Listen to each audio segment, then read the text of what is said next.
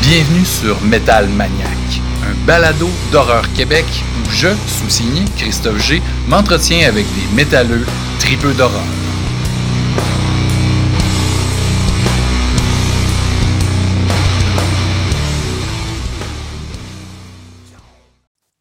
Metal Maniac épisode 8, mettant en vedette le grand et sans t-shirt Matt Pike.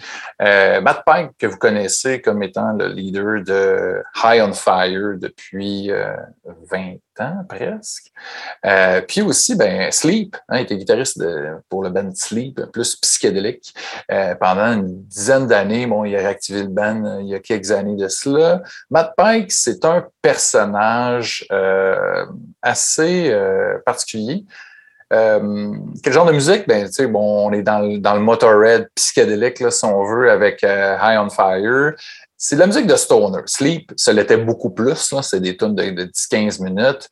Euh, mais qui dit Stoner dit consommation de, de, cannabis, de THC, tout ça. Le, gars, là, il, il, a des problèmes de mémoire. Donc, quand tu parles de films d'horreur avec un gars qui se rappelle plus c'est quoi les films d'horreur qu'il a écouté en premier dans sa vie, pédale un petit peu, mais ça a donné vraiment une entrevue euh, quand même cool. On, s'est bien amusé, on a parlé de, chasse et pêche, on a parlé de cinéma, on a parlé de littérature, on a parlé de, paquet de trucs. Euh, donc, vous allez voir, c'est particulier. Ça coule, mais on est vraiment dans un, un, trip. C'est vraiment un trip, c'est vraiment différent du genre d'entrevue qu'on est habitué de, parler de de, cinéma à côté, là, avec des, des, des, vrais de vrais geeks qui, qui, connaissent leur, leur, truc. Lui, ben évidemment, si, tu fumes beaucoup, ben, des fois, la, mémoire, euh, c'est ça que ça fait. fait que, on n'a pas ce problème-là, moi et Alex. Salut Alex. Salut Christophe. ben, c'est encore drôle, mais c'est pas à cause de la consommation. Je pense que c'est parce qu'on vit. Ah, c'est ça. C'est ça, c'est l'âge. Et euh, Iron Fire, rapidement, là, bon, euh, on avait parlé, moi et Alex, euh, en, en, amont. Alex, pas un immense fan, mais moi, c'est moi le gros fan d'Iron Fire. C'est des albums comme Snakes, For the Divine, hein, j'allais dire le mauvais titre. J'ai beaucoup aimé de euh, Vermis Mysteris. c'est tout le temps un peu occulte, bizarre, un peu conspiration, weird, euh, tu vois le personnage. Puis cet album-là, c'est le dernier en liste, c'est mm-hmm. Electric Messiah, dont la tune titre qui était en hommage à euh, Lenny Kilmister, qui est décédé, je crois que c'est en 2015, oh, je suis flou. Puis tu en, as un aussi en, en, venir. Oui, euh, c'est ça. Comme tu le disais, moi, je suis pas le, plus grand fan de High on Fire. J'aime beaucoup de, de tunes de chacun des albums, mais j'ai la misère à écouter souvent des albums au complet. Fouille-moi pourquoi ça, donne comme ça. Par contre, le Lumini, euh, Luminiferous, euh, euh, qui, est, paru juste avant le, dernier que tu as présenté, qui pour moi est un album, c'est ben, mon préféré du band. J'adore ce disque-là. C'est le seul que je suis capable d'écouter d'un bout à l'autre. Peut-être parce qu'il y a un petit côté plus mélodieux dans certaines des tunes. des fois. Euh, mais en même temps, il y a, ce côté, euh, on parle de stoner, mais un petit côté doom, sludge aussi euh, qu'on mm-hmm. retrouve dans le band. Mais je pense que c'est celui qui est le plus, je sais pas, peut-être la structure des, des tunes est plus, un petit peu plus accessible je ne sais pas pourquoi, euh, mais ça vient plus me chercher. Et je pense qu'il euh, était devenu sobre à ce moment-là. Il y avait comme un album qui était ah. où, euh, et où qui avait qui ça suivait une rupture. En tout cas, je, je retourne lire les articles, que j'avais lu ça, puis il y avait un ben, album qui était en tout cas, ça, ça, ça, ça, se peut. Ça pourrait s'entendre dans certaines des tunes d'ailleurs. Il y a quelque chose dans, dans, dans, sa voix, dans la façon de chanter certaines tunes, des, des, des des, refrains, tout ça qui sont, euh, je sais pas, il y a quelque chose qu'on sent qui est plus, euh, qui vient plus du, du, comment dire, du, profond de son âme, je trouve. Ouais, ouais, ouais. Puis en plus, ben, non, mais je, suis d'accord avec toi. Tu sais, c'est peut-être un peu plus subtil, tu sais, comme tu disais, bon, c'est demandant des fois d'écouter du Iron Fire, c'est dans le tapis, tu sais, ça rentre au poste, puis euh, tu sais, c'est la musique de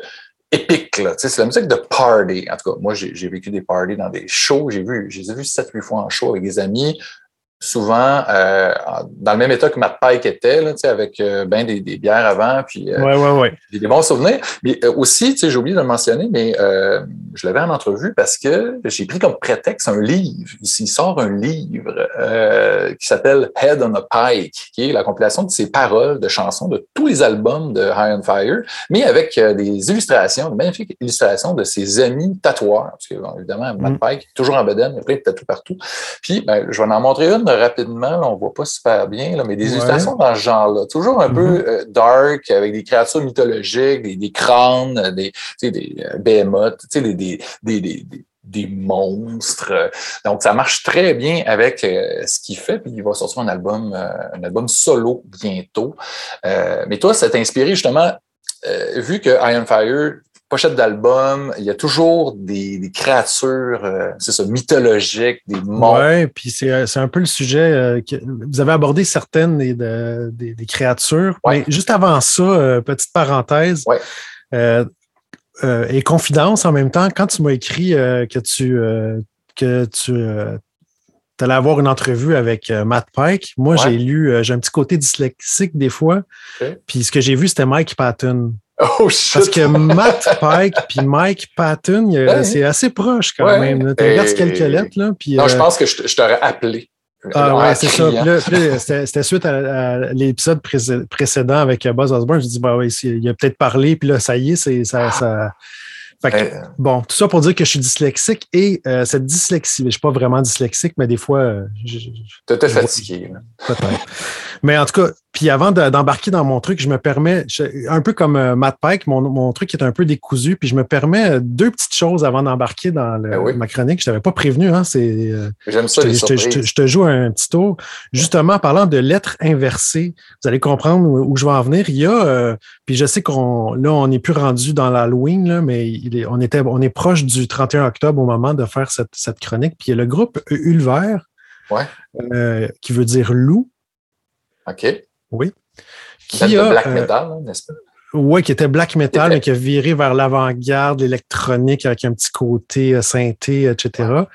Qui ont sorti le 31 octobre un album surprise qui s'appelle Scary Music. Puis je voulais le partager parce que je sais que ça va toucher les fans d'horreur. Puis on parle beaucoup de John Carpenter dans, dans, nos, dans nos, épisodes. Ça revient euh, souvent. D'ailleurs, Matt Pike en glisse un mot aussi. Mm-hmm. Euh, ils ont refait, en fait, euh, ils, sont, ils ont créé un album qui s'inspire des musiques du film Halloween de John Carpenter. Donc, ils ont repris les thèmes, puis ils ont, ah, refait, ils ont revisité à peu près tous les thèmes. puis ils ont fait un album avec ça, qui a été mixé par Carpenter Brut. Oh. Euh, ça vient juste, juste, juste de paraître. Donc, c'était le 31 octobre. Ils l'ont pas euh, annoncé avant, ça a sorti. Non, c'est arrivé comme ça. Ou en tout cas, ils l'ont peut-être, euh, ils l'ont teasé peut-être une semaine avant avec juste une image de citrouille, genre un, truc orange avec une citrouille, une petite citrouille au milieu. Puis je voulais juste en glisser un mot parce que je suis ben sûr que les fans d'horreur vont ben voir aller ça. Ça, ça se trouve sur leur Bandcamp ou sur YouTube. On peut le streamer ce qu'ils ont fait, c'est vraiment intéressant. Évidemment, on reconnaît les, on reconnaît les, thèmes et la force de, Carpenter, mais. Euh, ils s'ils ont réappropriés quand même? Réappropriés, puis des fois, ils vont dans des directions euh, assez inattendues et surprenantes. Puis je pense qu'ils ont même développé d'autres trucs autour de ça. Je ne suis, pas, suis pas sûr à, quel point ça a été développé parce qu'il n'y a pas beaucoup de renseignements sur ce projet-là. C'est vraiment arrivé. Euh, out of nowhere. Puis, le côté dyslexie, c'est qu'en fait, ils sont amusés à prendre les titres originaux euh, de, certaines, de certaines pièces qu'on a sur la, trame sonore originale, puis ils ont inversé des lettres, puis ont fait d'autres. d'autres euh, des anagrammes. Euh, des anagrammes un peu, mais avec des trucs qui ont l'air un peu étranges, qui, ont l'air d'une autre langue, puis des fois proches de, certains trucs. Mais si on, mélange les lettres, on voit là, des, on retrouve les titres originaux. En tout cas, c'est vraiment. C'était mon lien avec mon truc de, Mike, Matt Pike, Mike Patton, puis euh, eux autres qui prennent des mots euh, genre Michael Kills qui devient euh, je sais pas quoi, un truc genre ah, j'ai, pas d'exemple qui me vient en tête parce que c'est, trop. C'est, j'ai pas assez étudié, mais c'est à voir, en tout cas. Puis l'autre chose que je voulais plugger aussi, puis ça fait un lien aussi de toute façon, même si c'était pas prévu euh, avec la. que je, t'en avais pas parlé, mais juste une autre mention. Euh, je voulais attirer votre attention sur un nouveau clip qui est, qui est sorti euh, justement il y a pas longtemps. C'est, un clip animé de la, de la tune Hellraiser. Donc, la tune Hellraiser qui a été écrite par Lemmy et Ozzy. Hein, ils, ont, écrit cette chanson-là ensemble. Ça fait 30 ans là, de, No More Tears puis de cette chanson-là. Ça, il l'avait-tu composé pour Hellraiser 3? Ça a été mis dans Hellraiser 3, mais la chanson se retrouve aussi sur l'album No More Tears de, Ozzy Osbourne. Fait que les deux avaient écrit la chanson. Puis la chanson se retrouve sur un album aussi, euh, March euh, or Die, je pense, de, de Motorhead, qui était sorti la même année 91. Fait que chacun avait eu leur version. Mais c'est ce qu'ils ont fait. Ils avaient travaillé ensemble, eux autres. Ils avaient travaillé ensemble, ils avaient écrit cette chanson. Maman Coming Home aussi. Puis... Oui, exact. Puis pour, pour Hellraiser, ils ont refait un, une animation, un clip animé là, avec euh, Ozzy, puis il l'a mis en cartoon. Qui, qui, se battent contre des extraterrestres. Il y a une, une invasion d'extraterrestres. Il y a un petit côté un peu justement Carpenter, un petit côté euh, des, des lives.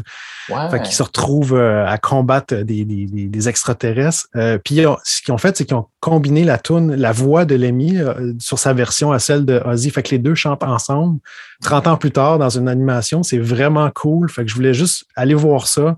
Eh, carrément. Puis ça vaut vraiment la peine. Je l'ai vu passer, mais je ne suis pas allé visionner le, le vidéoclip. Je l'ai enregistré hein, dans mes favoris, mais là, il faut que j'aille Oui, ouais, ça, vaut la, ça vaut la peine d'aller le voir. C'est une animation qui, qui fait un peu penser à bon, je sais pas, des, des, animations un peu années 80. Un peu métallocalypse, un peu? Ou... Ouais, un peu métallocalypse. C'est du 2D, là. Oui, ouais, mais très cool. C'est vraiment sympathique, je trouve. C'est un, un, beau clin d'œil. Puis euh, pour souligner le 30e de. J'imagine que c'était pour souligner le 30e de No More Tears aussi, mais c'est, ça sortait pas loin de, de, de, l'Halloween aussi. Donc, euh, Puis Lemmy aussi, on a parlé tantôt de Motorhead, qui est une, ben oui. Une des inspirations ou des influences euh, de High on Fire. Fait que mhm. c'était ça ma parenthèse. Ben, c'est, très, ça, très cool. Puis tu t'as, pas, pas, besoin de m'avertir avant de dire des trucs. Ah non, je sais, mais vu que je t'ai décousu comme, comme Matt Pike ce soir. Ben oui. Tiens, je, je, je, je t'avertirai pas. fait que, ouais, c'est ça, quand, quand euh, j'ai écouté l'entrevue, la, euh, la, discussion que tu as eue avec euh, Matt Pike, il y a, tu, l'as questionné un petit peu sur les créatures pour aller, tirer du un petit peu de jus. Là. bon, exactement. Fait que là, je me suis dit, bon, on a parlé, un moment donné, il a parlé de Dungeons and Dragons. Il a parlé beaucoup de D&D. Oui, puis il se trouvait euh, dark un peu. Puis là, je disais, non, non, on n'est pas dark. Tu sais, mais, mais quand on y pense, là, Dungeons and Dragons, il n'y a rien de plus métal que ben ça. je veux dire, des histoires de, de, de chevaliers. De chevaliers ou d'aventuriers, de voleurs, de, de, trucs qui sont dans des mondes fantastiques ben avec euh, toutes sortes de créatures. D'ailleurs, toutes les créatures dont on va parler se retrouvent dans cet univers-là. Oui, il y a des créatures, euh, bon, les dragons, évidemment, qui sont typiques à, cet mm-hmm. univers-là, mais mm-hmm. toutes, les, toutes les créatures qui existent dans la littérature fantastique se sont retrouvées euh, dans, dans, l'univers de D&D. De, Donc, euh, ben ça va, ça dépasse l'imagination. En fait, tout ce qu'on peut imaginer, qu'on veut imaginer, on peut l'inclure si on veut. C'est ça la beauté de ce jeu de rôle-là aussi. Puis c'est ça, il y a un côté très métal, je trouve, dans, ben dans ce qu'il disait. Fait j'ai choisi certaines créatures dont vous avez parlé, puis, puis d'aller vers des albums ou des artistes qui, euh, qui, qui reviennent souvent avec ces thématiques-là. Ou En tout cas, il y a, ou qu'il y a des albums qui sont beaucoup plus concentrés ou plus près de ça.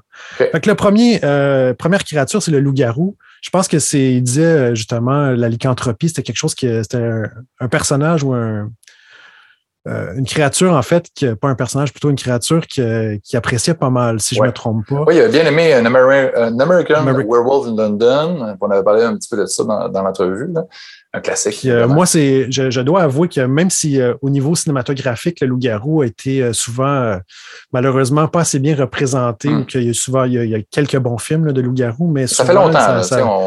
On, est dû là. le Van Helsing, puis c'est Underworld, là, là, on repassera là. Ouais, puis d'ailleurs il y avait un film qui, sort, qui est sorti il n'y a pas longtemps là, sur Netflix là. c'est une genre de ah, comédie. Werewolf Within. C'était une production Ubisoft. ah oui, bon ben je veux pas je, je, dois, je dois avouer que j'ai pas toffé euh, ben, J'ai trouvé ça euh, correct, mais sans plus. Euh, j'ai pas. j'ai trouvé que c'était pas si drôle. C'était pas assez drôle à mon goût. C'est ça, les personnages n'étaient pas assez comiques ou attachants. c'est ça qui m'a fait décrocher, en fait. Je, je me suis même pas peut-être pas la patience ce soir-là. Je donnerai peut-être une autre chance une autre fois. Bref, euh, je ne veux pas parler. Euh, on a parlé souvent de Ozzy, puis j'en ai parlé tantôt. Juste dire qu'il y avait quand même cet album-là, ben oui. bon, qui ben représentait quand même le, le, loup J'ai une figurine Mais euh, on parlait de, de Ulver, qui, qui, veut dire loup, d'ailleurs, là, en, norvégien, Ulver veut dire loup. Mais je veux surtout vous parler de ce, un album qui, qui m'a marqué dès sa sortie, Moonspell, avec Wolf Art. Ouais. un, ben portugais, hein? Un band portugais. C'est leur premier album. C'est le, je dirais que c'est le plus métal de leurs albums. Il y a un petit côté Danzig là-dedans aussi au niveau de. C'est vrai? La de certaines tunes, la voix un petit mm-hmm. peu, puis certains riffs. Euh, puis bon, euh, première tune, c'est Wolf Shade, Wolf Masquerade. Fait qu'il y a beaucoup de références euh, à la lune, au loup. puis la pochette ferait un, excellent chandail de loup. Hein. Ah oui, effectivement.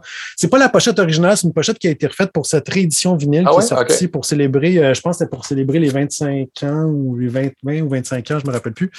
Euh, mais euh, sur cet album-là, en fait, il y a l'album original, puis sur le deuxième disque, c'est tout l'album en version live qui avait été enregistré ah, en 95 vraiment, moi, ce disque-là, j'y reviens très souvent et euh, c'est, vraiment. Euh, Moonspell a fait plusieurs bons albums. Je trouve que c'était leur premier album qui reste, selon moi, leur plus. Euh, je sais pas, c'est celui qui, est le, meilleur, selon moi. puis le Loup-Garou. le Loup-Garou chez Moonspell, c'est revenu aussi dans, d'autres albums. Ils ont, fait un, pas un film, un vidéoclip aussi là, sur la tune Lycanthrope, justement, où est-ce que comme c'est ça, un clip autour de, l'univers du loup-garou qui est assez divertissant. C'est ça, la pochette originale. je, je, me disais que je ne l'avais pas reconnue, mais oui, j'ai déjà vu ah, ça. Non, il y a, celle-là, puis il y a une autre pochette aussi. Il y a, trois pochettes de l'album. Ah, ouais. Euh, en tout cas, ils ont, fait des variations. Euh, c'est cool. La pochette. ça, s'est transformé, hein, comme un loup-garou. oui, exactement. Ça a évolué. Mais euh, la musique n'a pas bougé. ils n'ont pas changé les, les tunes. Ils n'ont pas remixé ou retravaillé ou je ne sais pas quoi. Là. Ils ont pas, fait que c'est quand même c'est quand même cool comme album. Euh, et euh, donc, on a parlé du loup-garou. J'arrive euh, au vampire, un classique aussi. puis, bon, c'est sûr qu'il y a plein de bandes, il y a plein d'artistes de, métal qui vont, qui vont en parler dans une tune ou, tu sais. mais il y a un groupe suédois qui s'appelle Vampire, Vampire. Ah. On ne le voit pas très bien. La pochette est vraiment, c'est dommage parce que. C'est ça avec un E ou un A? Vampire. Vampire, Vampire, comme euh, en français, le vampire. c'est un groupe euh, trash. Euh, ah ouais? Trash Death, disons. ils sont suédois, si je ne m'abuse. Et ça, c'était leur premier album. Ils ont fait trois albums qui sont les trois excellents. Je les ai revisités il n'y a pas longtemps. Puis le deuxième, je pensais que je l'aimais moins, je l'ai réécouté, puis euh, au contraire, c'est très bon. Puis le, plus récent, Rex, qui est vraiment très, très bon. Fait que eux, c'est sûr que bon, on ne parle pas que, que, de ça dans, dans les tunes, mais ça, a toujours rapport avec le, côté horreur, puis leur nom, puis le, les, les bon, c'est ça, ça joue un petit peu euh, avec ça. C'est vraiment, c'est vraiment cool. comme band, c'est à découvrir si vous ne le connaissez pas. Euh, puis bon, c'est sûr que Vampire, on pourrait penser, on en a déjà parlé, mais Typo Negative a beaucoup joué avec ce côté-là. Oui, aussi, c'est vrai, mm-hmm. c'est vrai. Et euh, il y a euh, le groupe euh, Tribulation, qui est un autre groupe suédois, qui, qui joue avec ce côté gothique-là, sans, nécessairement. Mais je trouve que ces gars-là ont l'air de, de, de, de, vampires. Hein. Le look, leur côté, leur. ouais, ouais, ouais, ouais. Un, genre de mélange entre, entre un et un vampire puis The Lost Boys, tu sais, un genre, de band de même. ouais, ouais. Mais puis, puis leur musique est très cool aussi, Tribulation. Là, en fait, ils ont commencé comme un band death metal avec leur premier album qui s'appelait The Horror, qui était très. Bah, c'était des, des, des, des, jeunes qui commençaient, je pense qu'elle allaient plus dans l'extrême. Puis après ça, ils, sont, ils ont viré un petit peu hein? psychédélique. puis à un moment donné, ils sont devenus beaucoup plus smooth, gothique, avec un côté. Euh, mais ce qu'ils font depuis, euh, depuis, euh, depuis toujours, peu importe l'évolution, je trouve qu'ils ont toujours fait du bon stock. C'est un autre band euh, vraiment cool. Euh, il y a cette aura vampirique. Là, euh. Le look est, super important pour ce band-là. Je pense que c'est un peu un, groupe qui divise. Hein, t'aimes ou t'aimes pas, t'embarques ou t'embarques pas. moi, ça l'a pas fait encore. Peut-être que j'ai pas écouté les bons albums, mais. Ah. Mais c'est très populaire, ça fonctionne au bout. Ils ont des critiques de fou dans les décibels. Ouais, Mais c'est ça. Un, en tout cas, c'est un band qui gagne, je pense, à être, à être apprivoisé. Euh, disons ça comme ça. D'accord. Puis euh, j'arrive, euh, bon, on parlait un petit peu de vampires, j'arrive, euh, est-ce que je pense? Ah oui, ok, je vais, je vais passer tout de suite avec eux. il y a les créatures tentaculaires aussi qui sont un. Ah, ouais, l'univers Lovecraftien. J'ai mis un chandail justement tentaculaire là, de ça. Oh yeah, bon, c'est ça. Donc l'espèce de pieuvre, c'est cette imagerie-là qu'on a beaucoup, de, comme tu dis, dans l'univers de Lovecraft, puis qu'on retrouve aussi dans, l'univers de Eye on Fire, puis euh, il, en parle un petit peu. Exact, c'est un tripeux de, cette littérature-là, ben, Poe, mais beaucoup Lovecraft. Puis il y, a, plusieurs bandes qui, qui, qui, qui, jettent leur dévolu sur cet univers-là, des bandes d'un peu partout. Moi, j'attire votre attention sur un groupe québécois euh, qui s'appelle Quitter List. Ah ouais. Euh, donc, nom justement, le, à écrire en plus. Ouais, un peu comme Cthulhu, puis on pas trop. Ils font un peu comme dans l'univers de Lovecraft, il a pas la, prononciation n'est pas claire. Fait que si on veut dire jeter list ou quitter list, ils ne se prononcent pas là-dessus, en fait, le, le band. ils ne se prononcent pas sur la prononciation. Non, mais sur la, sur la prononciation, oui, c'est ça. Bon. pas, je voulais pas faire de jeu de mots, mais. C'est un bel québécois, euh, puis il y, a un bon rayonnement quand même, ce band-là. Ah, oui, pour vrai. Puis euh, ce qu'ils font, c'est vraiment solide. C'est un death euh, métal très poisseux qui s'inspire un petit peu de, de ce qu'il y a des bands comme. il y avait un band de, Finlande. Ah, puis là, c'est plate, le nom m'échappe. Bon, encore du Matt Pike. Là ouais, c'est ça, un petit problème de mémoire. Eh, écoute, bon, au pire, je, bon, ça me revient pas, c'est pas grave, mais en tout cas, euh, c'est un groupe finlandais des années 90 qui joue un petit peu aussi dans cette esthétique-là au niveau du son, du, type de voix avec des, sons euh, particulièrement étranges. Puis euh, les, gars, ça fait longtemps en fait qu'ils n'ont pas sorti d'album, ils en ont fait, ils ont fait des EP, puis un, ou deux albums. C'est vraiment à découvrir aussi. Puis même si euh, c'est un petit peu hermétique comme style musical, ça vaut la peine de, des fois de faire un petit effort puis de découvrir qu'il y a vraiment quelque chose d'intéressant au niveau de la recherche musicale. Puis un des guitaristes de ce band-là, euh, puis le, nom m'échappe encore et je m'excuse. Euh, ce, gars-là, c'est un guitariste qui joue dans plein de bands un petit peu partout. Là, euh, j'ai Philippe quelque chose, mais c'est pas ça. En tout cas, peu importe. Euh, euh, c'est un, allez voir sur, sur je sais pas, Metal Archives. Là, on, va, le retrouver. Liste. Mais euh, euh, ils, font pas, ils, font, pas vraiment de show non plus, eux autres. Hein. C'est un ben un peu mystérieux. Hein. Ils sont pas euh, super actifs. non, c'est ça, mais c'est parce que c'est justement le guitariste est tellement impliqué dans ah tellement de projets que je pense que Taylor, ça, ça, ça, vient et ça, ça passe là, ça, selon les, les, les les disponibilités. Les disponibilités, c'est ça. Euh, puis, euh, mais c'est vraiment à découvrir. Donc là, on est vraiment dans l'univers des, euh, des créatures tentaculaires. Tu n'avais pas, pas d'album avec toi? Non, j'ai pas d'album, mais je vais le faire apparaître là, comme je fais des fois dans, la vidéo YouTube. Puis ceux qui, qui, écoutent la version audio, ben, vous faites appel à votre imagination. Là, si vous connaissez déjà un petit peu l'univers de Lovecraft, vous allez un peu piger. Là. en tout cas, j'espère qu'il y en a sur Spotify. Je vais pouvoir aller en mettre. Là. Euh, peut-être, sûrement. Et euh, pour terminer, euh, les extraterrestres. C'est quand même ah. chez, chez les métalleux, il y en a certains qui vont en parler. On peut. Ben, on, parlait tantôt de Megadeth là, avant d'enregistrer l'album Holy War, Holy War Rust, in Peace. Anger 18, c'est tellement bon. Oui. Puis c'est un sujet qui revient chez certains bands qui vont euh, euh, se, promener dans les, thématiques de science-fiction. Mais il y a un band qui jette son dévolu, ou en tout cas qui, en parle beaucoup, inspiré.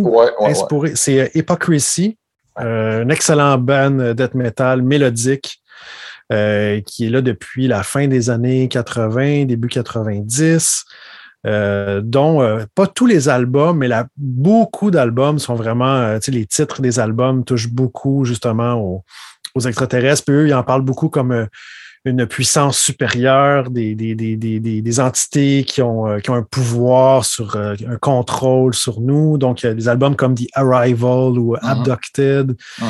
Puis même des, albums dont les titres sont un petit peu moins euh, c'est peut-être moins évident qu'on parle d'extraterrestres, mais c'est vraiment un sujet de prédilection du, chanteur Peter Tangren, qu'on qui a de plein de projets aussi, producteur, oui, c'est ça, puis qui a fait un projet aussi avec euh, le, chanteur de, Rammstein il n'y a pas longtemps. Ils ont fait un projet ensemble. Il y a aussi son autre projet qui s'appelle Pain, qui est un peu plus euh, industriel. Ouais, puis il y a eu un autre projet aussi euh, de, de, black metal euh, mélodique qui était vraiment plus dans le black. Là. Il a fait un ou deux albums. Bref, Hypocrisy, pour vrai, depuis, depuis plusieurs années, c'est un oh, band qui, a super bien évolué. D'ailleurs, ils font paraître un nouvel album incessamment. Là, je pense que c'est mi-fin novembre. Donc, c'est un, ah, un band en tout cas, c'est à revisiter ou à découvrir, si jamais, mais euh, plusieurs excellents albums de Hypocrisy avec des, des riffs euh, souvent euh, accrocheurs puis des, des, des, passages mélodiques vraiment épiques. c'est ça, c'est un, genre de, de dette mélodique, mais qui ratisse large. Des fois, il, des fois, il, euh, y a certains moments où il, jouait un petit peu, ouais, parfois, mais aussi du Doom. Des fois, au début, mm-hmm. je te dirais que comme l'album de Fourth Dimension, c'était plus lourd, plus pesant, il y avait moins de, de blast beats, c'était moins rapide. Ça dépend des albums. Fait qu'il y avait souvent hein, beaucoup d'atmosphère. Il y a comme des périodes. Euh, il n'y a pas de formule. Tu sais, c'est tout à différent à chaque fois, puis c'est recherché quand même aussi. Oui. Ce qu'on va reconnaître, c'est vraiment la sonorité, parce que c'est un producteur aussi, donc son travail du son, le, type de production, puis sa voix, puis certains euh, passages mélodiques, là, des fois, qui sortent, là, qui surgissent, qui sont vraiment comme wow. C'est mm-hmm. une de ses forces. Fait que voilà, c'était mon, mon ma, ma, chronique décousue ben non, c'est correct, c'est parfait. Puis là, tu sais, moi, moi aussi, je vais être décousu. Ça me tente de, dire euh, aux gens qui, qui, nous écoutent que le dernier de Carcass, aucun lien avec les créatures mythologiques ou quoi que ce soit, il est excellent. Euh, je suis d'accord. Thorn, Arteries, euh, c'est débile dans la tête. Je pense pas qu'on l'avait dit euh, au dernier podcast, mais en tout cas. On n'a pas parlé, je pense. Non, hein? il va falloir à un moment donné que j'essaie d'avoir le chanteur. lui, lui, je l'ai déjà vu en, entrevue, je l'ai déjà eu. C'était mm-hmm. particulier. mais c'est du maudit bon dette. en tout cas, on, en reparlera. en tout cas, c'est une belle brochette d'album que tu nous as présenté là de, de, groupes. Moi, il y a un paquet de trucs que je connaissais pas là-dedans, d'autres trucs que je connaissais plus de réputation, mais ça va être le fun de monter la, playlist pour euh, sampler un petit peu de, tout ça. Plein de bons, ben euh, de bon métal bien, euh, bien monstrueux, hein, si on veut. oui, puis ça touche à. Alors là, on rejoint vraiment aussi le côté horreur. C'est aussi s'il y a des gens qui trippent horreur, plus côté créature fantastique et univers littéraire, c'est quand même cool aussi. Là. Puis évidemment, je vais aller, je vais aller mettre aussi du bon High on Fire. Oui, parce qu'il y a plein de bonnes tunes, même si je disais que je n'étais pas le plus grand fan. Là. Mais il y, a du, il y a du bon stock. Puis c'est ça, on, en, on en parlait un petit peu avant. Tu sais, c'est, euh, bon, on parlait de Motorhead, qui est une grosse inspiration pour, pour le band, mais c'est encore plus lourd, c'est beaucoup plus euh, métallique, évidemment. Une voix très éraillée, bon, comme, comme un peu Lémi, mais des fois, il y a des moments plus planants, plus psychédéliques, justement, plus mm-hmm. années 70, plus les influences, justement, du, du métal classique, là, les, même Led Zepp, euh, Sabbath, tous ces, ces trucs-là, Hawkwind, le premier band de, de, de, de Monsieur Kilmister, qui était du space rock. Fait que tu entends ça là, dans On Fire, des fois, des moments plus calmes avant que ça te rentre dedans comme un, tank. Euh, donc, euh, ben, euh, merci Alex, hein, comme d'habitude. Toujours un plaisir. Du gros fun à jaser de, de, de, métal et d'horreur avec toi. Puis, ben, on vous laisse tout le monde avec Matt Pike.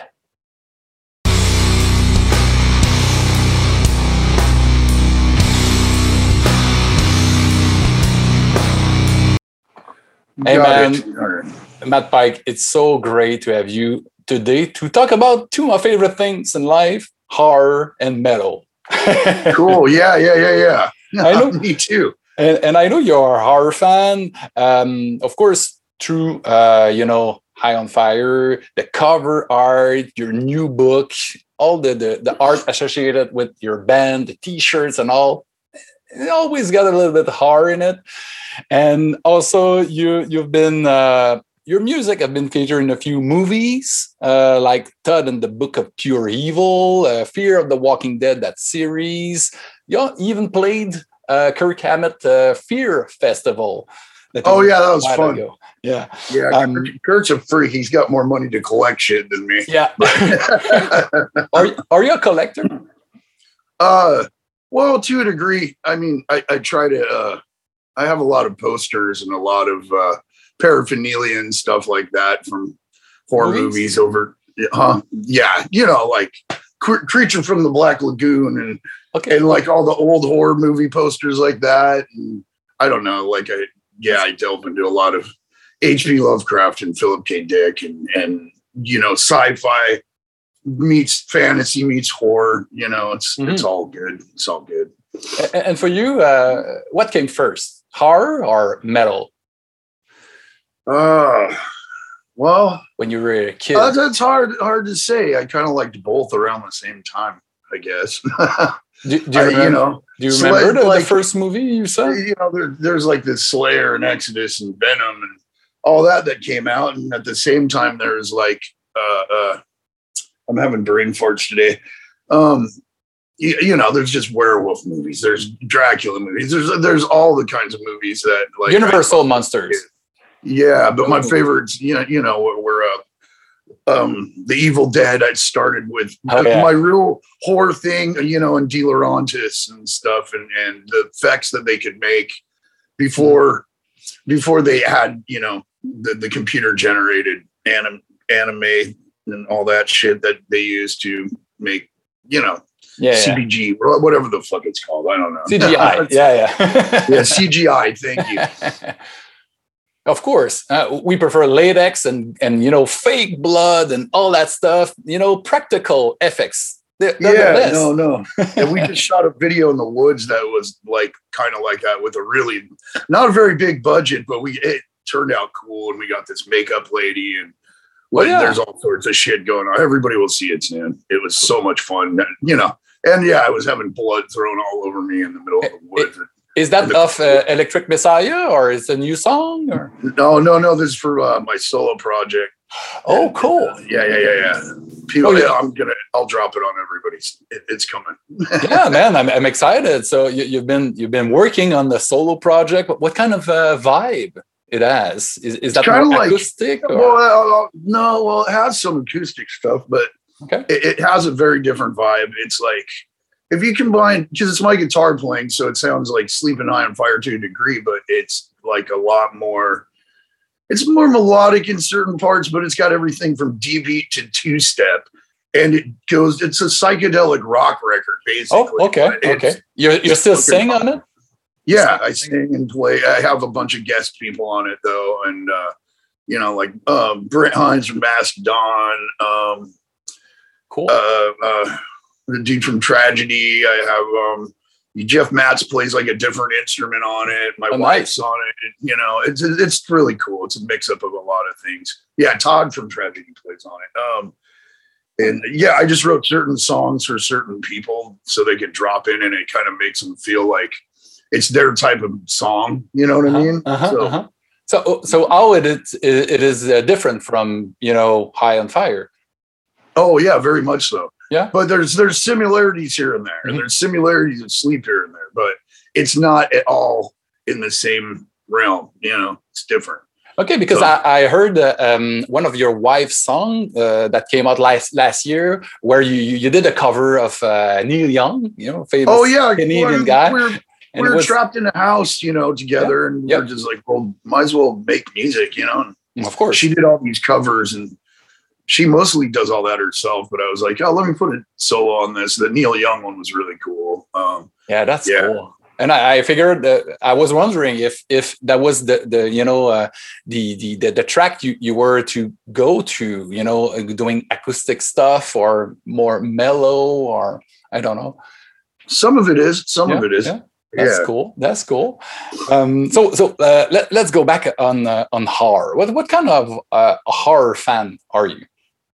Um, well, I like you know, I like the books. Like I got, you know, You're a big reader. Necronomicon H.P. Lovecraft up here, and I got that in England. That was like a good reissue of all the little shorts. But I love all the little short stories, you know. And same thing with like Edgar Allan Poe, and you know, um, God, there's so many that I just. I, I've been having memory problems lately. It's okay. It's okay. Yeah, yeah, Do you yeah. remember the, the first horror book that uh, hooked you when you were Oh, uh, shit! I young? Fuck, I, I can't even remember. I mean, like I was reading the, the Lord of the Rings though when I was like really young. You know what I mean? And that's like Uh-huh. kind of horrific as it is if you're a kid. Of course. There's decapitations Monsters. and shit. in exactly, it's gory. so it started with like monsters and probably started with like dinosaurs before that. You know, as a kid, you're like, oh, Mhm. there's dinosaurs. They have sharp teeth. You know, it's like, King So- Kong and stuff and then like there that. was like yeah. Land of the Lost when I was growing up, and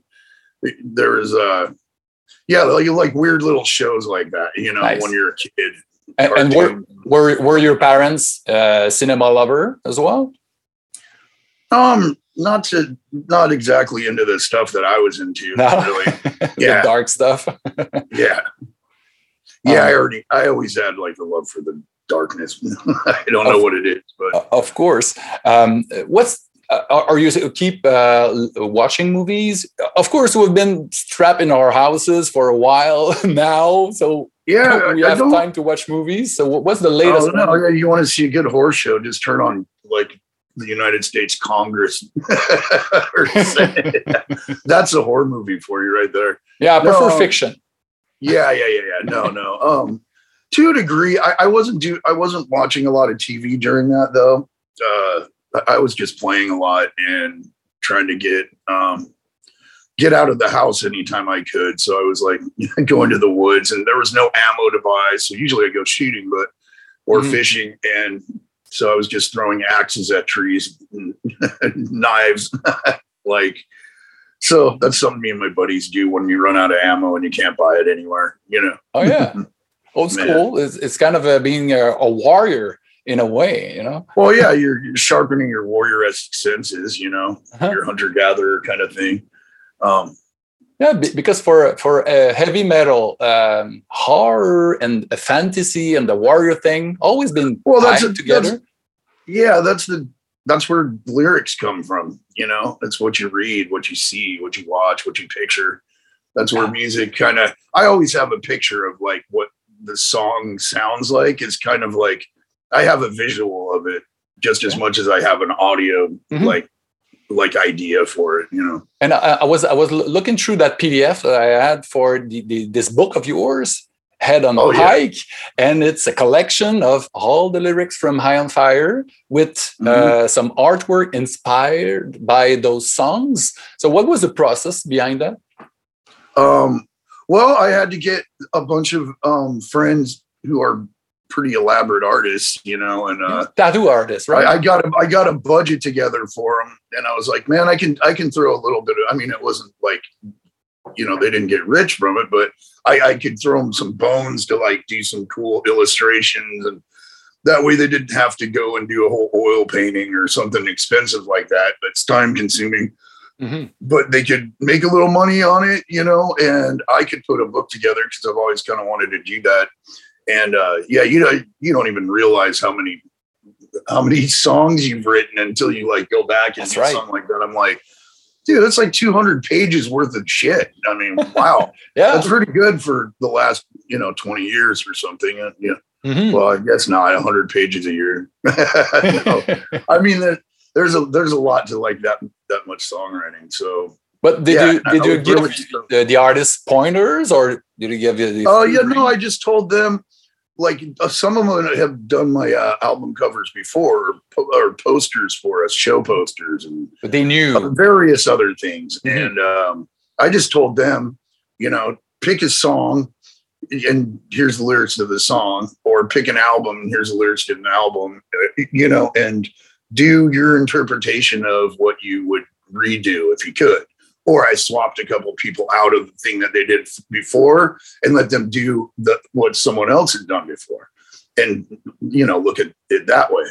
And yeah, so it turned out really cool. Yeah. Yeah, I absolutely yeah. agree. It's it's a a a really nice book, and it's got those nice illustration, and of course your lyrics. They are great. They evoke, you know, uh, dragons and creatures of the night, of and skulls, and and everything. Everything fits so well together. So it's it's pretty cool to have this piece of. It's a very different thing for you. You used to have album out and also a book it's pretty cool since you're a reader as well. Yeah, yeah. No, I'm a reader too. I need new glasses. I keep. Uh, I bought these ones that, that had flashlights on them, and then I was like, Oh yeah. "Oh, I can finally read again." And then I lost those somewhere. I, I, I got to get more pairs of those. But yeah, my eyes aren't what they were when I was a kid. I, That's that's, I that's could devour books way quicker. Now I'm like, I oh, I'm going cross-eyed. yeah, me too. You know, it- it's, it's that's what is. Uh, I, I- I, I guess growing old. I, I got this. This, you know, I, I need to to Yeah, the long yeah, you have to do this. Like, dude, like my wife will be like, here, look, look, and I'm like, hold it like that far back. That's the only way I can see it. yeah, it's, I'm farsighted. You know? yeah, exactly. And uh, also uh, in in your lyrics and your uh, records, you always it's been about monsters and mythological creatures. Uh, do you have a, a, a favorite one? You know, of of those evil creatures. Well, you know, some of it, and I've been talking about this too. Some of it came from playing D and D too. Oh yeah, I always liked, uh, as a kid, I always liked the Displacer Beast. It's like this panther with these tentacles that come off its back, and they kind of like time travel here and there. They'll be one place, and then you look over, and they're like over there, so they can displace themselves. And it's, uh, I always thought that was a creepy one. Um, yeah, and who doesn't like orcs? You know, who doesn't Orcs, now I'm just being a fucking dork, but um, No, no, it's not being a dork. It's being a, a fan of dark stuff and monsters and and you know D and D. It's it's cool. I, I never been into that uh, playing those games, but I was a big uh, reader of those. Uh, you know, uh, um, a book where you can be the hero when you turn the pages and oh yeah, choose your own adventure books. E- Exactly. That's Yeah, that's yeah, what yeah, it's called in English. Yeah, and I was a big fan of the of that growing up, and you know the visuals that were into those books, they were so cool. You know, with big ghouls and creatures. Yeah, and or like- Or like all the all the like Conan and Tarzan books, you know, Robert E. Mhm. Howard, and like all the covers that used to be on those. I used to love those. I used to try to draw them, you know what I mean? But but Yeah. My drawing like ended right around twelfth grade. oh, so all my art looks like some weird teenager kid. But No, I can kind of draw, you know. Yeah. Okay, I didn't know, but but of course the the the, the art fr- that comes from you is from through your lyrics and the riffs and and all those. Uh, so it- it's great, but I, I would love to see your drawings someday. Oh, for the, uh, the second I- book, now I just draw to make people laugh if I'm even in a room. or like something. caricatures and stuff. Oh, then some of them are just bad. So um, I, I will throw a bunch of questions at you. Don't think too much, but um, you know, uh, what's your favorite lizard or reptile movie? Movie. Yeah. Oh, it's got to be V, but it was a series. Oh yeah, man, that was so good. I, I remembered that from a kid, and then when I when I started reading the David Icke stuff, I was all, "Oh, he's maybe he's got something here." That's right. That's right. V V. oh, that, that was so great with with uh, Robert Englund. Uh, he had a, a small role in it. Freddy, Yeah. Freddy Krueger. Yeah, he, he- he did terrifying. he was he, he was the uh the the, um, the the the alien that held the humans you Yeah. remember that character he was cool Yeah, totally. No, I know what you're talking about. um, do you have a favorite uh, werewolf movie Oh, oh, oh, uh, the Howling. You know, oh, all the all the Howlings. You have to go through the Howlings, and then there's so I many mean, with the CGI nowadays, now that I remember the word CGI, Mhm. um, they they really can make good werewolves and you know stuff. But yeah, definitely, I guess that all that stuff started with the howling. Oh, me. yeah. I remember that me that being terrifying to me as a kid. I'm going to give you a piece of my mind, and then the guy pulls his brain out and then turns into a werewolf. You know, that was so cool. good yeah it's Jo- joe dante he did gremlins and did a bunch of films but you know that film i think with that was with the rick Uh-huh. baker and it was one of the first time we saw an actual werewolf transformation and yeah. Oh yeah, American Werewolf in London probably took the prize for that back then. at the same that time yeah transformation was like the best one they had done to date. it was so, great crazy. Yeah. Do you have a, a favorite uh, vampire movie? Well, I really liked the the Dracula they did with uh, Gary Oldman and and all that. I mean, that was just a whole.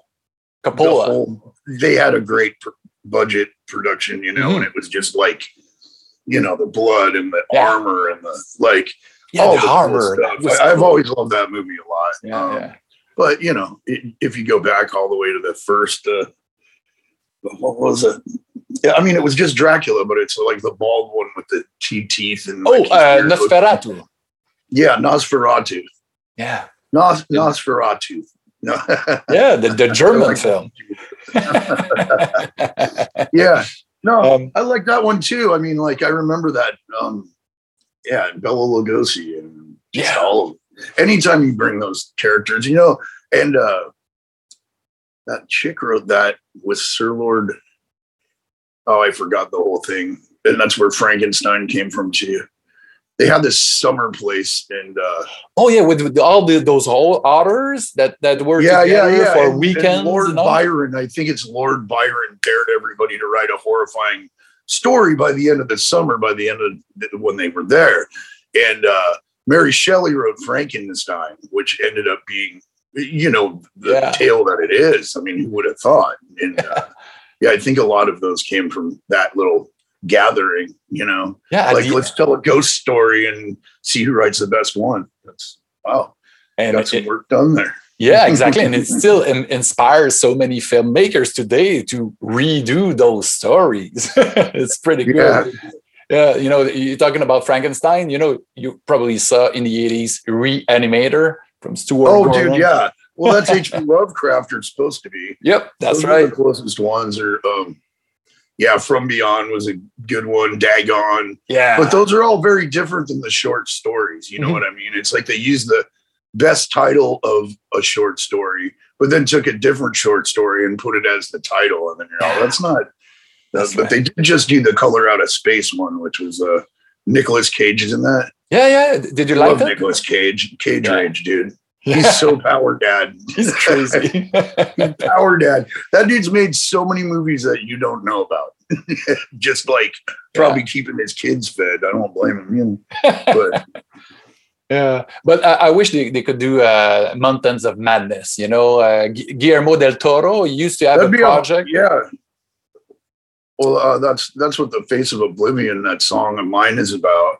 Okay. And I tried to do the best book report I could on it, basically. But yeah, that's a great one. I always love that. And it's you'd have to get so Antarctica about it. And I guess it'd be a little bit like John Carpenter's The Thing. That was Mm-hmm. another one of my favorites. My dad took me to see that at a drive-in, it's so, and it oh wow. freaked me out. Just like the head coming off and legs coming out of it. And I was like, oh, yeah, that's so good. It's I crazy. so terrified. yeah, and it's still good, you know. After all these years, it's been it's been forty years. Can you believe that? It's it's Yeah. crazy.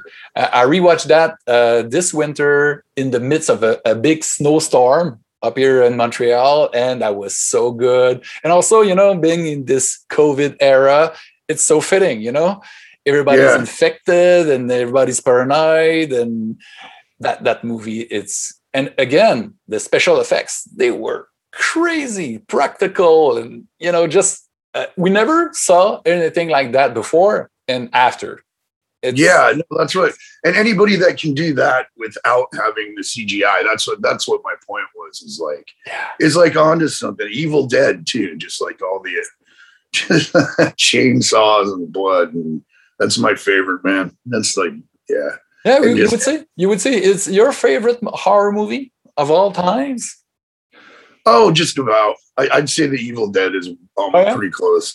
Yeah, uh, I mean, I know there's that obscure horror quarterly guy that's all. Oh, he doesn't know anything about anything. I've seen him. all- Dude, my my roommate or soon to be roommate again is like a complete freak about it. You know, yeah And he's like, "Don't you know about Mario Bava?" And blah, blah, you know, and it's like, yeah, and Suspiria and all that. I know, I know.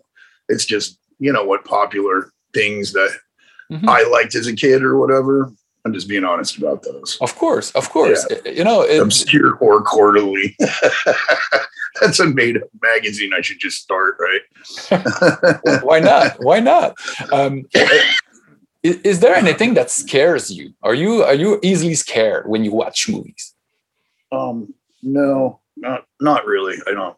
I don't scare easy. no I, I you know, I grew up in the Rocky Mountains and shit, and okay if there's something to be terrified about, it's a cougar or a fucking grizzly bear or the dogmen out there, you know, that everybody see. I ain't seen one yet though. But I, I'm obsessed with the I, I'm obsessed with listening to the people terrified who have seen like fucking werewolves and Bigfoot in the forest, you know. and I, I believe they exist and shit. I just don't believe they.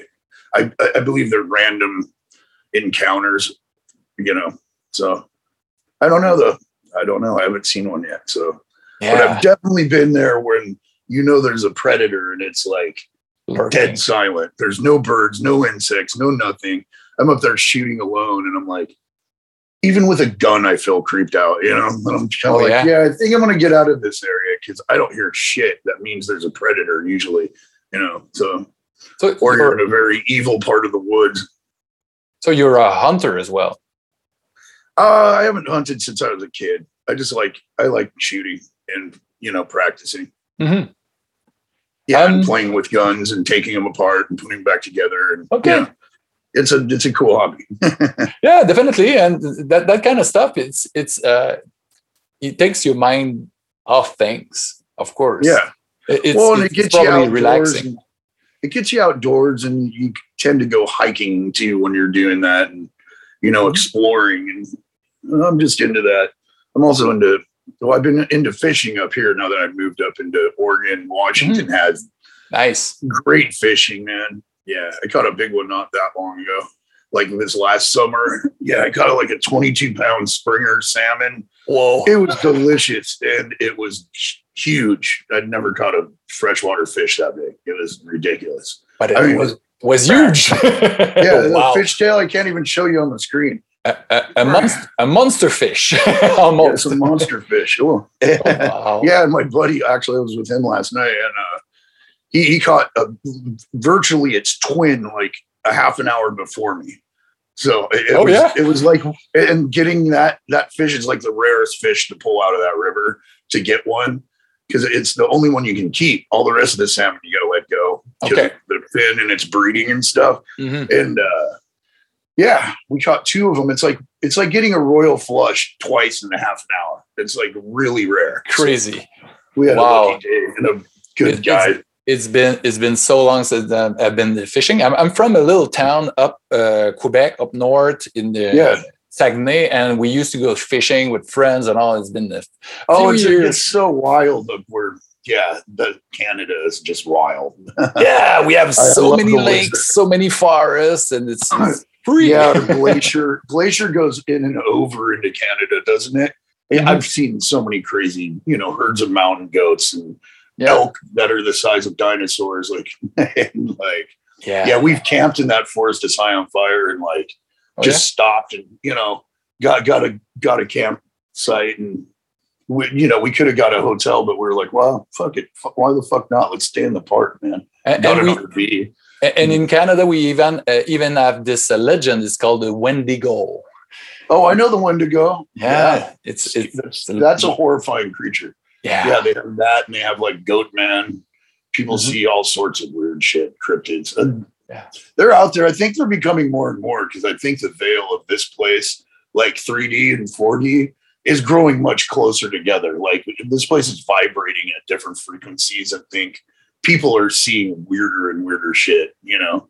Just like all the all the all the fireworks in the sky, you know, kind of been going on. Like how many blood moons, full moons, crazy moons, planet alignments.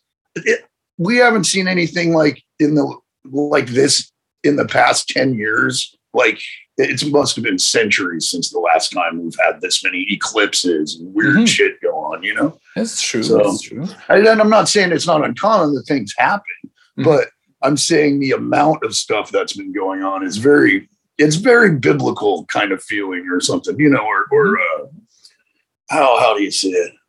Uh, Just like Armageddon-ish, but not Yeah, yeah. Armageddon. That would be like nuclear bombs and shit going off. Just very, very uh, astrological. Mhm. That's So the right word. So do, you believe in uh, aliens? Oh, I'm, well, I don't believe. I believe that there are other beings, um, and I don't believe a bunch of them are aliens. I believe they were here before us. I believe that we directly are here because of them. Descendants? Yeah, I- I- yeah. I mean, So so let's some of them. about I believe that some of them do check in on us, and it's like Star Trek, and they can't. They can't interfere unless we're gonna like blow ourselves up, and they know it. You know. Mhm. and they have people have seen like where there was a missile silo and uh UFO came over and it shut down the whole base. And it was almost like them telling you, we can do this anytime. We can just like turn off all your power and you're fucked. And you can't launch that thing if you want to. So don't try it, you know, kind of thing. That, there's more that goes on in cahoots, you know. Of I course. listen to the I listen to the Area One societies and stuff because, but that's like part of my lyric writing. I have to pay attention to all this mm-hmm. underground, which ain't so underground anymore. But like, That's where you, you take your inspiration from yeah, some. sometimes. I mean, I get a lot of ideas from it, definitely. You know, and I find it face, you know, like Operation Paperclip, and they steal all the Nazi guys, and then all of a sudden we have rockets. You know, it's and then- then you're supposed to act like that didn't happen, but it did. Or Admiral Byrd, like a, the highest decorated admiral in the Navy after World War II, chased the Nazis to Antarctica, and um, uh, basically he said there was flying saucers like whizzing at him and you know and he flew into this part of the this cave and on the inside of this cave it was all vegetated and there was like a separate sun and then it was like all underground and there's all these people living underground this is like a decorated admiral and it's a, that one was an operation paperclip that one was a They should do a movie out of it. oh i'm sure they will um Do you have a favorite sci-fi? What was that? What was that fucking called? Uh, God damn it! I, I always know this, and I'm like, I'm having a brain fart because I have to say it. Um, well, just look up Admiral Byrd, you know, and see what he was all about because he did this. He chased the Nazis to Antarctica, and some weird shit happened, and he swears up and down, like you know. And so this is a like tangible, reliable dude that either went fucking crazy or Maybe you're talking about the man who killed the Bigfoot and then Hitler. no, No, no, Okay. that's a movie. No, no, Yeah. no. This is like an actual admiral. okay. Oh, it's not that important. like whatever. I was just trying to remember what the operation was called. Okay. Yeah.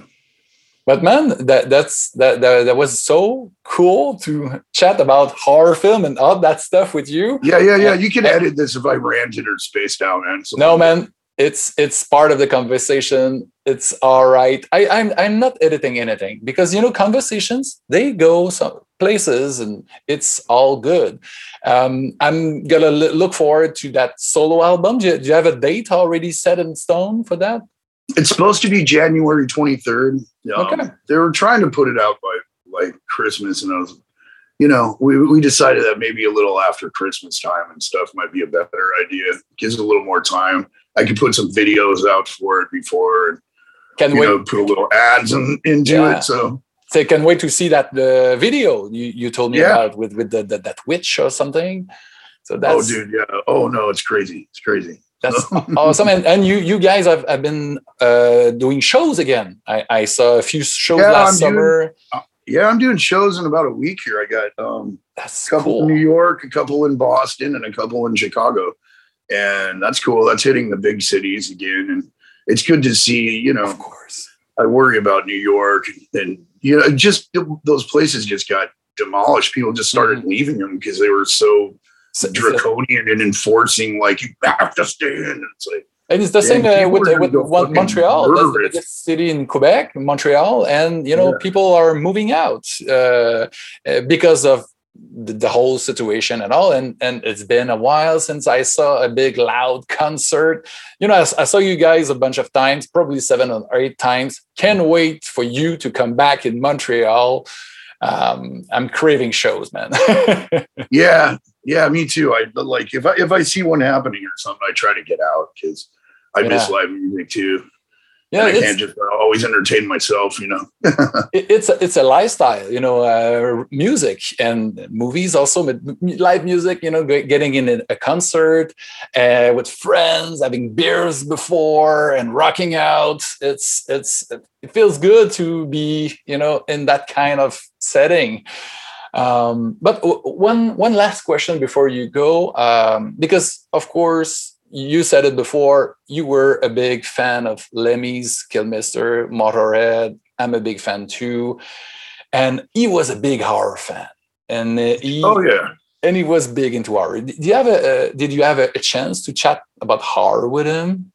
I didn't much. You know what? I mean, when I ranted with him and I, I interviewed him once, and uh, you know, I've, I've sat around and talked to him a little bit, and um, it was always like about World War One or World War Two with him. If if he wanted to get all history, I never Yeah. really brought up a horror thing. No? but Okay. I know that he, I know that he dug on that, and he was Yeah. in a bunch of. Uh, he was in a bunch of B horror movies where Yeah. he just make a cameo or whatever. What, what, So- uh, from Troma, from the, the yeah, from Troma. Yeah. You know, oh, looks like a dick. At least it ain't my dick. You know, that kind of thing. But it, it Uh, felt so good to see him on the screen because they all often put some Motorhead on the soundtrack as well with a little cameo. It was kind of a, the the Stan Lee of uh, metal, you know, Stan Yeah. Lee, you know. yeah, I know. It's Stan Lee, Spider Man. Yeah, yeah, yeah. so uh, cheers, man. Thank you Huh? so much, Yeah. Matt. And um, I'm gonna see you in Montreal hopefully next year. I don't know. Yeah, no, no, no. Should be good, man. Hey, take care. you too. Cheers. All right.